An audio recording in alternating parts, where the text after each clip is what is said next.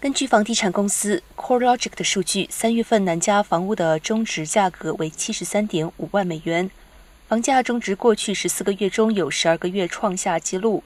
自二零二一年三月以来，上涨了十点五万美元，涨幅近百分之十七，平均每周上涨两千零一十九美元。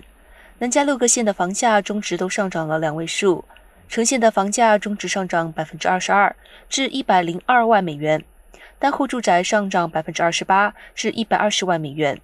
不断上涨的抵押贷款利率使得购房成本更加高昂，但这被激烈的竞争抵消了，因为待售房屋数量降至二十年来最低水平。此外，利率上升还产生了与直觉相反的效果，促使更多的人在利率进一步上升之前买房。